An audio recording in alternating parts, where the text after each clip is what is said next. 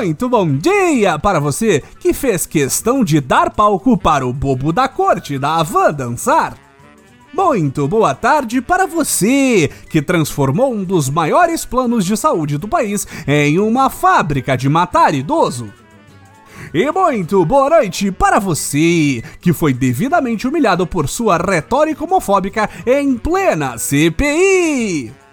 Este é o Boletim do Globalismo Brasileiro, seu relatório semanal sobre a luta do nosso capitão contra as forças comunistas do óbito também é alta.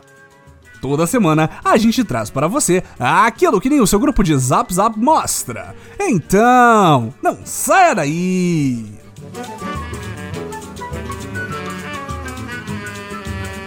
Patriotas, a última semana não foi nada fácil para o governo mais brasileiro dos últimos tempos. Enquanto os poucos comunistas restantes vestiam suas camisas vermelhas para irem a mais uma das suas perigosas manifestações, cheias de aglomeração e distanciamento social, a família Bolsonaro lidava com mais um duro golpe da mídia comunista. O alvo da vez foi a nossa querida Michele Bolsonaro. De forma covarde, a revista marxista Cruzoé decidiu abrir para o mundo que a nossa empreendedora primeira-dama resolveu ajudar alguns empresários a conseguir o crédito emergencial liberado pelo presida no começo da pandemia. Mas que absurdo! Como ousam mexer com Dona Michele? Quem estes canalhas irão perseguir da próxima vez? A fraquejada, digo, a Laurinha? Veja como é sujo esse jornalismo que seguia pelas ideias de Stalin, patriotas.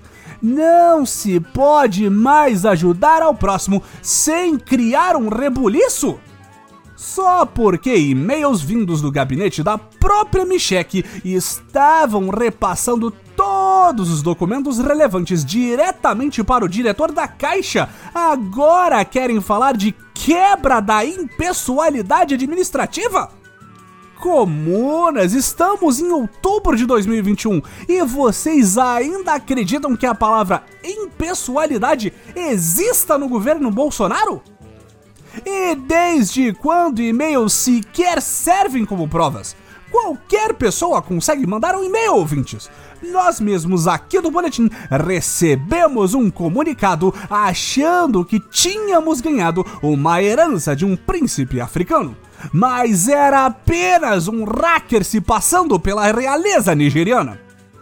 Apesar de os e-mails não citarem quais linhas de crédito a patotinha de Michelle recebeu, os documentos vazados ilegalmente pela Cruzoé indicam que eles foram atendidos pelo Programa Nacional de Apoio às Microempresas e Empresas de Pequeno Porte, o PRONAMP.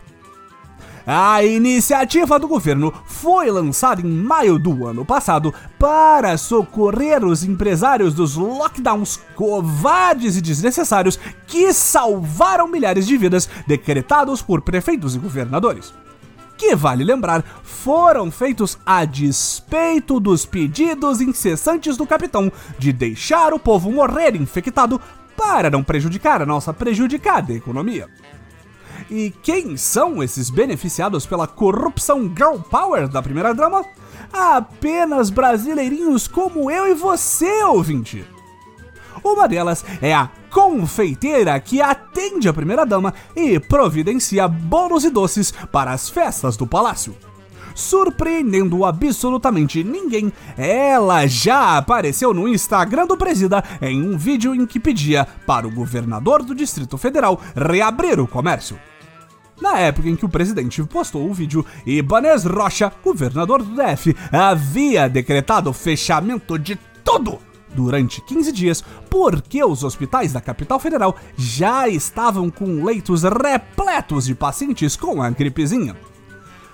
Onde já se viu, patriota? Seremos proibidos de comer o bolo porque algumas milhares de pessoas não conseguem respirar sem aparelhos? Aqueles que respirem brioches. A partir da boleira, outros empresários conseguiram se aproximar da bolada da Michelle e passaram na frente de quem não é amigo do governo. Entre os beneficiados da amizade com Mimi estão um salão de beleza, uma floricultura, uma rede de óticas e uma boutique com incríveis duas lojas. A marca de roupas em questão ainda conseguiu bingar duas vezes na folhinha de relação com o clã Bolsonaro. Em entrevista para a Maldita Cruzoé, o dono da marca disse ter um contrato de influencer com Heloísa Bolsonaro, esposa do varão Eduardo Bolsonaro, o nosso querido e sumido Dudu. De acordo com o empresário, a esposinha do 03 receberia roupas para divulgar em seu Instagram e um cachê, que não foi revelado de quanto seria.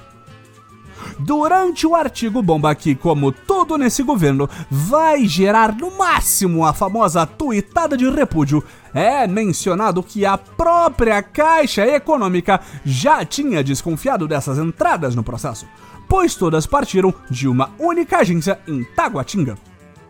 Além disso, os pedidos sempre chegavam com a anotação de que as empresas foram indicadas por pessoa exposta politicamente.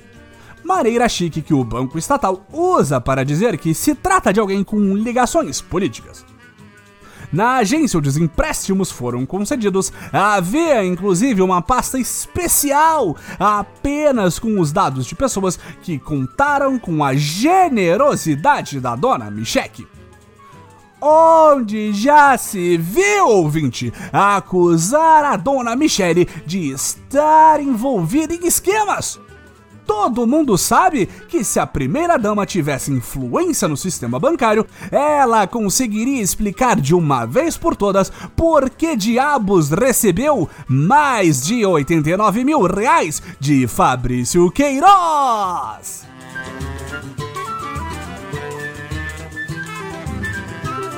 Esse foi o nosso Boletim do Globalismo Brasileiro para a semana de 4 de outubro. Envie sua sugestão ou crítica para nosso perfil em arroba boletim B no Twitter e fique ligado em nossas próximas notícias globalistas. Se possível, ajude a espalhar a palavra do Boletim avaliando nosso humilde programa no Globalista Apple Podcasts, cometendo um patriótico compartilhamento de nossos episódios e considerando apoiar nossa campanha de financiamento coletivo em padrim.com.br barra Boletim do Globalismo Brasileiro tudo junto. E lembre-se, me cheque acima de tudo, Brasil acima de todos.